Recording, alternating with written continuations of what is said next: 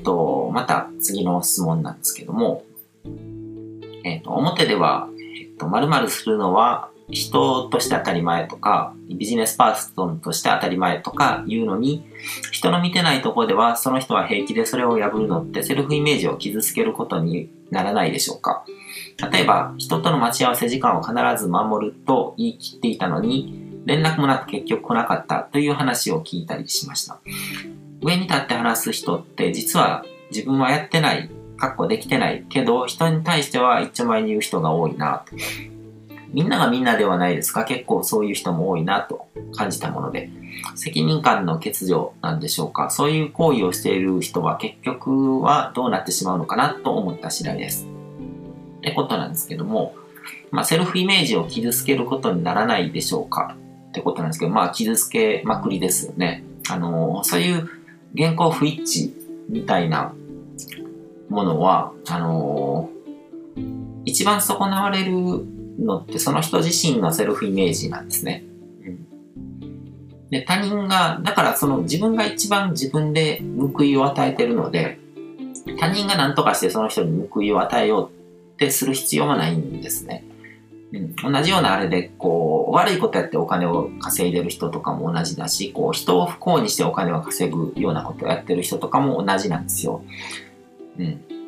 結局そういうことやってる人は自分が一番何をやってるのかを自覚してるので、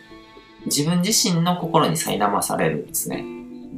だからお金を稼ぐことをイコール、こう、幸せって繋がらないんですよ、その人の中で。それってものすごく不幸なことだと思うんですよ。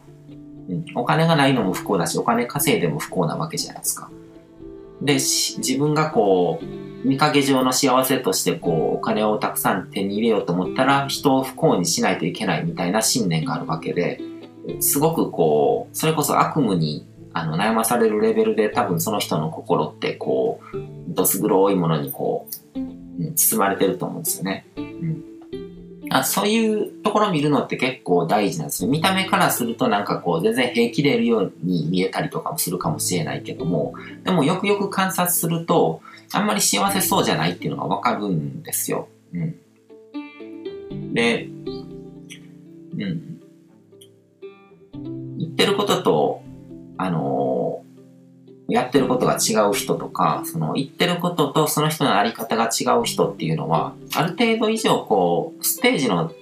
高い人が見れば丸分かりなんですよね。うん、この人はなんか原稿不一致だなとか、こう、こういうふうに言ってるけども、本質はそうじゃないなとかっていうのって、その人よりもステージの高い人とかから見ると結構分かるもんなんですよ。うん、で、本当に人格的に磨かれた人、人生経験を積んで、あの人格的に磨かれた人であれば、そういうギャップを持ってる人ってあんまり関係を深めようとしないと思うんですね。別にお金持ちっていうレベ、意味でこう、政治が高いっていう意味じゃなくて、本当にこう、あの、意識のステージが高い人ですね。ってことは、そういうステージにその人が留まってる限りは、こう、原稿不一致で生きてるようなこうセルフイメージが傷ついてるようなステージに生きてる人はどう頑張っても本当に幸せな人たちとうまく関係を築くことってもできないんですよご縁を持つことって。で実際にそういう本当ににこの人は人格的に素晴らしいって感じてその人とこう関係を持とうと思ったらあのそういう部分を改めないとしょうがないですね。自分のこう結局、魂を磨いて人生のステージを上げていかないと、で、逆になんか本当にそういう人を、幸せな人っていうのを見抜くこともできないんですよ。自分がそういうステージにいると。ってことは結局なんか世の中には本当に幸せな人なんかいないみたいな感じの信念で生きることになるかもしれないし、うん、で、そこの部分ってこう、この宇宙の仕組みがそうなってるからなんですよね。だから絶対にこう、自分がやったことによって自分がこう、報いを受けるとか、自分がやったことの結果を自分が、あの、受け取るっていう風になってるので、超公平なんですよ。うん。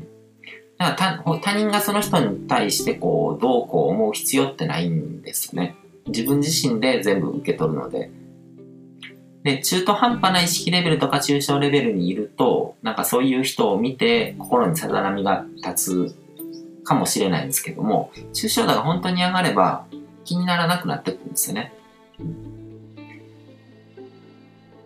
うん。だからこういうふうにこう、ある意味究極的に公平な仕組みによって宇宙が成り立ってるから、だからあんまり心配しなくてもいいのかなっていうふうには僕は思いますね。だから他人がどういう稼ぎ方をしていようと、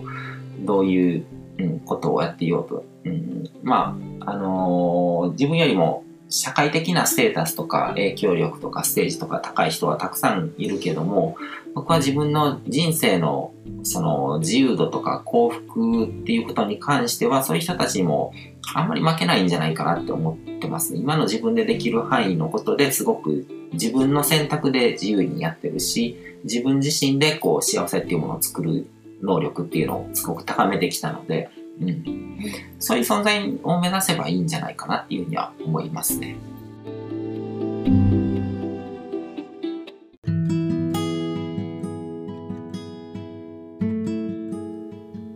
今回も最後まで聞いていただいてどうもありがとうございます。チャンネルの説明ページの方に僕が提供している悟り式コーチングの最初の2ヶ月分を無料で受講できる案内があります。ゴール設定とアファメーションについて詳しく解説してるんですけども、僕自身もこれらのことを本格的に取り組み始めて、で、それで大きく人生を変えたという経験があるので、あの、まだ受講したことがない方であったりとか、このタイミングでピンとくる方はぜひ登録して体験してみてください。また、僕がどんな人間なのかを簡単に知ってもらえる2分ほどで読める会員プロフィールのリンクも貼ってます。僕自身がインターネットを通じた出会いによって自分の人生を大きく変えたので、この出会いがあなたの人生を変える良いものになることを願ってます。ではまた次の放送でお会いしましょう。